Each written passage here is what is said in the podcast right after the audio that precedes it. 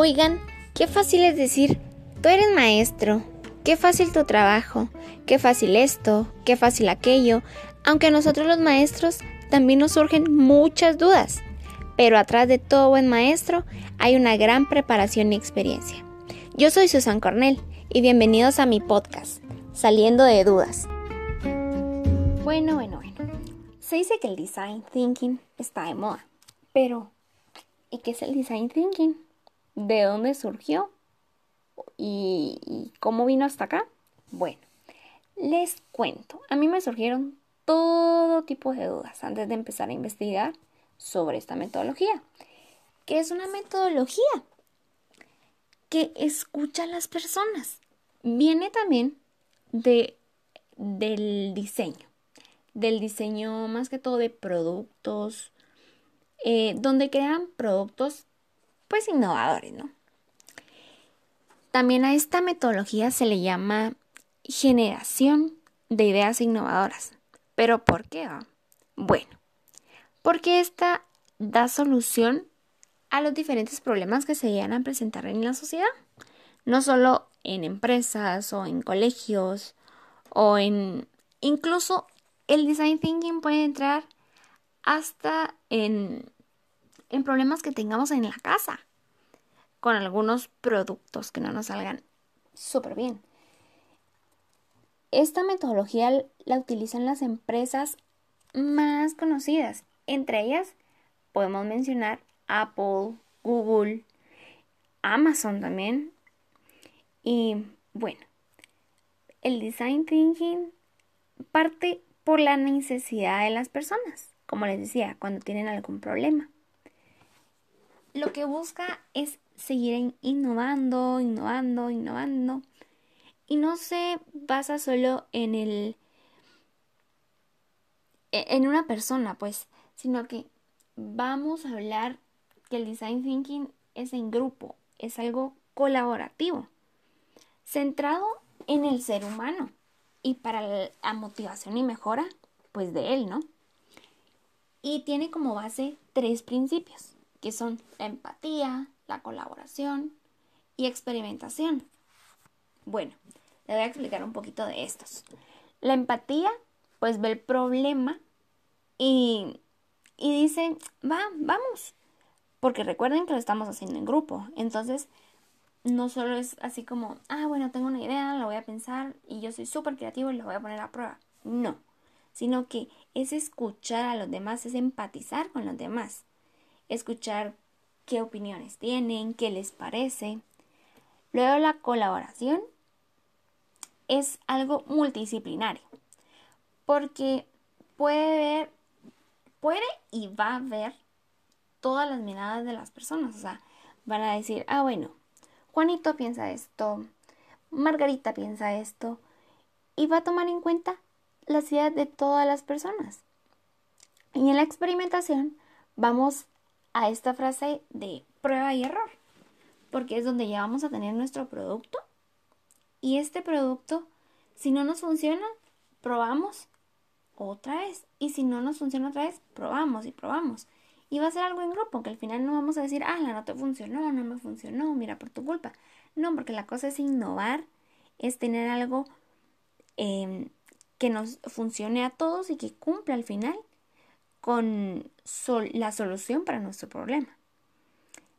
Como les decía, se caracteriza también por trabajar en equipos. Y mm, eh, se, va haciendo como con una lluvia de ideas de todas las personas. Em, también, o sea, esto no lo podemos ver solo, como les comentaba, nosotros de decir, bueno, lo voy a pensar y lo voy a hacer, sino que tenemos que romper todos nuestros paradigmas, todo, todo, todo, todo. Tenemos que ver la realidad desde otro punto de vista. No solo decir, ah, bueno, me voy a poner en los zapatos de esta persona y voy a ver cómo mira ella el problema o él el problema, sino que nosotros tenemos que decir, bueno, aquí el problema es este, y cómo vamos a hacer si lo hago de esta manera, qué pasa si lo hago de esta otra. E ir diciendo, bueno, venga, que se venga otra idea, que se venga otro, otro mm, consejo para seguir haciéndolo y solucionarlo, porque nosotros vamos a estar abiertos a cualquier idea que nos, que nos den, pues, que nos brinden. Em, acá vamos a encontrar cinco fases. Las fases eh, vienen lo de empatizar, definir, idear, prototipar, evaluar. Que el evaluar viene siendo como el probar, ¿no? Y les voy a dar un poquito de, de qué quiere decir cada una de estas. Bueno, la primera es el empatizar, que como ya lo habíamos hablado, es la observación, el problema, las ideas innovadoras, cómo lo vamos a hacer.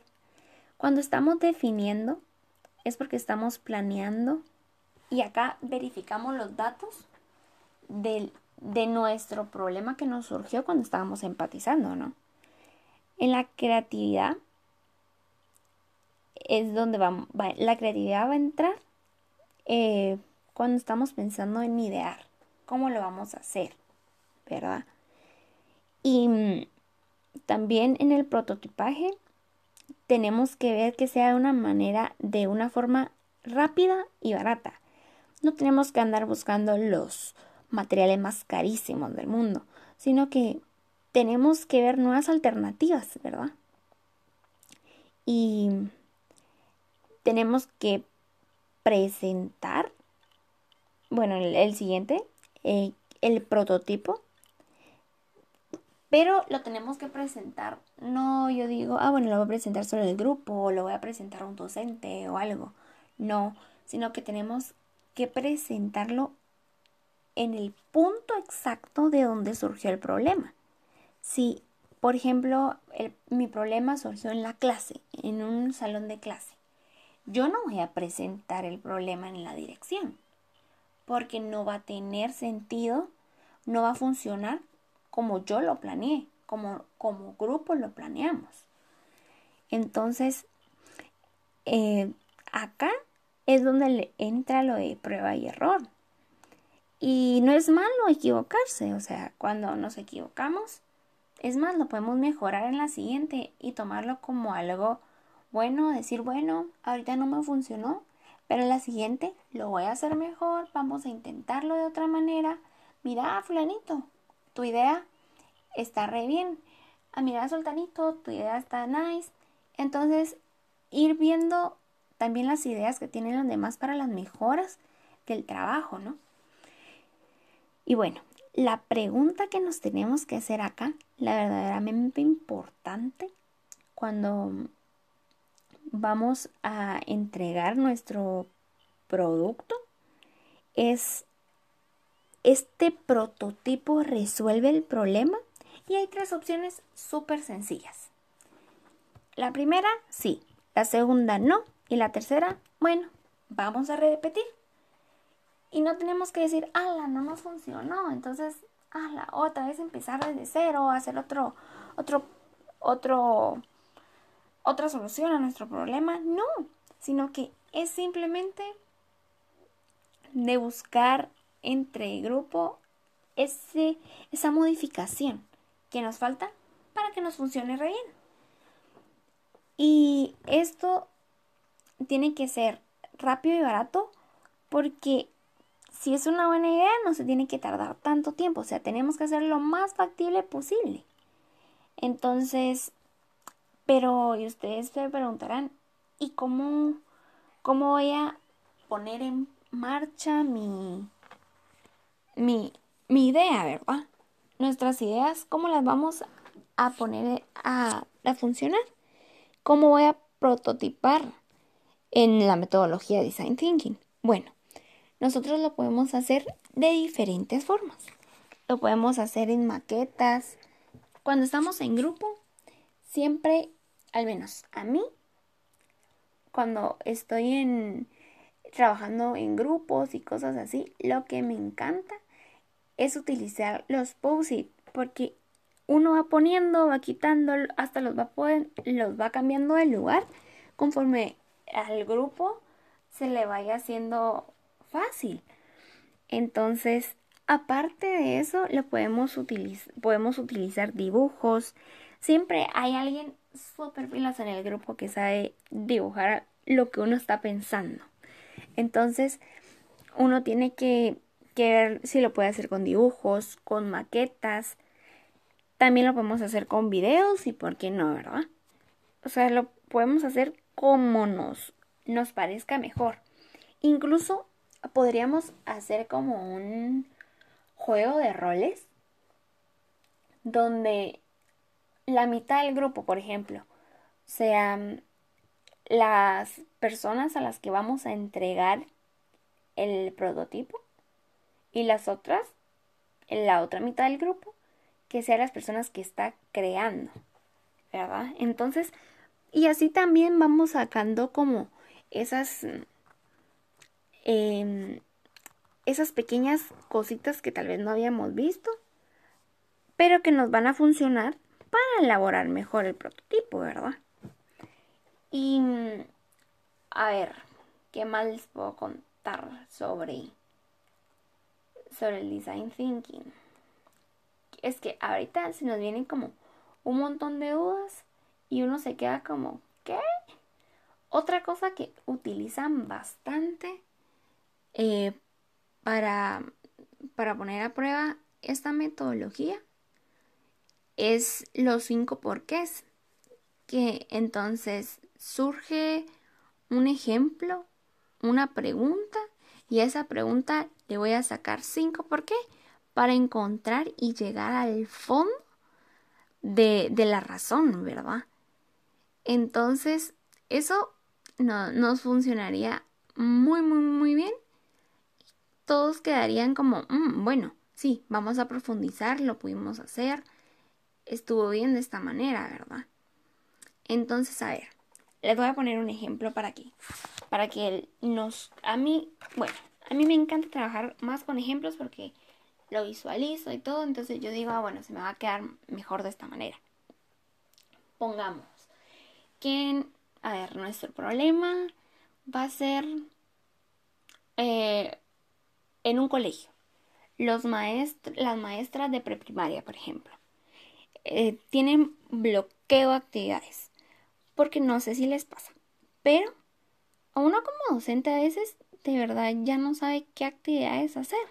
Uno se queda como, ¿y ahora qué hago? ¿Qué les, qué les doy? Máximo cuando uno empieza a planificar como por mes, de una vez. Entonces, por mes, o sea, tengo que sacar, se queda uno como a la madre, tengo que sacar un montón de actividades solo para para un día y entonces si esas si saco seis actividades y después por todo el mes, al final de la planificación de las horas que me pasé trabajando en la planificación, ya no tengo ideas, ¿verdad? Entonces, y le pregunto a, a otros compañeros, ah, ¿cómo van ustedes con las actividades? Y ellos también bloqueados. Entonces, ¿qué se puede hacer en ese caso?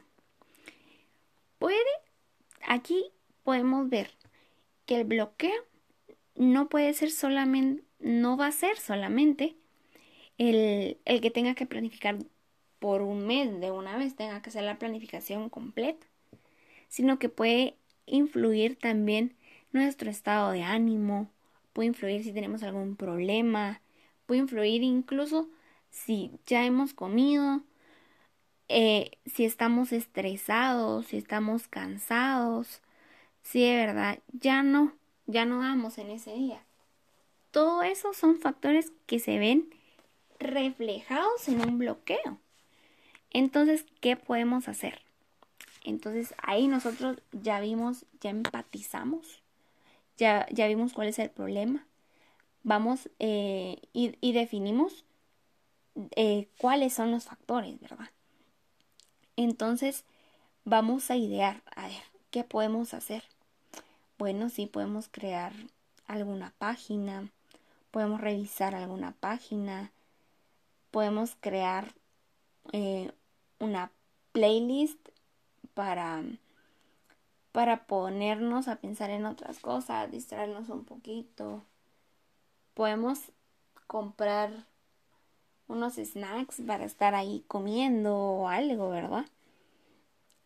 Y mm, acá también tenemos que ver que no solo lo vamos a hacer tal vez en el sector público de un solo colegio, sino que también lo podemos hacer en el sector privado o público de, de, un solo colegio, sino que vamos a tomar en cuenta a más docentes, porque no solo a, a los docentes de un establecimiento les puede suceder, sino que eso creo que es más global.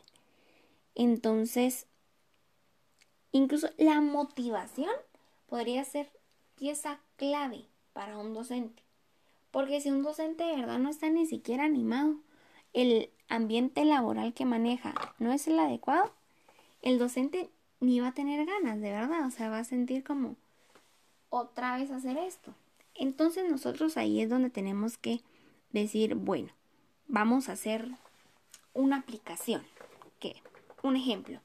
Vamos a hacer una aplicación y en esta aplicación los docentes van a tener acceso a que suban todas las actividades que hacen y dividirlo por categorías, por áreas, dividirlo por eh, destrezas de aprendizaje o si nosotros solo estamos dando una clase, por ejemplo, que seamos docentes solo de español o solo de inglés, dividirlo por los temas que normalmente se dan, ¿no? Entonces, vamos a decir, está bien, vamos a hacerlo de esta manera y vamos a ir poniendo todas nuestras actividades, que al final la que hace eh, María le va a funcionar la próxima semana Juan. Y así se van a ir todas las actividades. Porque también como docentes tenemos que aprender a no ser celosos con nuestras actividades. Muchas veces los docentes decimos, ay no, esta actividad la hice yo y no, no le voy a decir a nadie, pues porque es mi actividad, yo me la ideé, es mi creatividad. Pero acá es donde tenemos que ver también la metodología de Design Thinking, porque esta es una metodología de trabajo colaborativo, porque es para, eh, promover la proactividad, para ser dinámicos, creativos. Entonces, que uno sea egoísta con sus actividades, nah, no va, pues. Entonces, luego de esto, de que hagamos nuestra, nuestra aplicación o, alguna página eh, para poner nuestras actividades, vamos a evaluar si sí es factible ponerlo de esta manera. Ponemos en una semana. Bueno, hagamos nuestras planificaciones, miren eh, si les funciona alguna actividad y todos así todo, la respuesta de todos van a ser como, ¡Ah! sí me funcionó, o miren, sí, aquí ya encontré como en el banco de actividades, pude jalar esta actividad y esta me gustó y, ala, mira qué bonita fue tu actividad y todo. Entonces, ya todos nos estamos ayudando. Y si no funciona, pues entonces decir, bueno, intentemos otra cosa, volvámoslo a hacer. También podemos crear las playlists y también esas podemos ver así como, bueno, si nos funcionó. Entonces, ir creando más actividades que podamos compartir con docentes como docentes para la mejora de nuestra planificación eh, mensual, para que nuestros alumnos no solo digan, hay otra actividad, sino que incluso cuando ellos se van a dar cuenta, cuando ellos se den cuenta de nuestras actividades, de nuestra motivación, porque ya nosotros ya no estamos bloqueados ni nada. Cuando se den cuenta de nuestra motivación, van a decir, alarán, sí funcionó. Entonces ahí se van a sentir ustedes tranquilos porque así como esté el docente, el ánimo que tenga el docente va a ser lo que transmita a los demás. Eso que les quede súper claro, porque la actitud del docente influye mucho hasta en el estado de ánimo del aula. Así que creo que por esta vez es suficiente información. Y bueno, espero hayan podido aclarar sus dudas o si les surgen más dudas, no tengan pena, las volvemos a hacer. Pero para mí Fue un gusto estar esta noche con ustedes, o este día, o esta tarde. Y así que saludos a todos. Y ya saben, acá salimos de las dudas.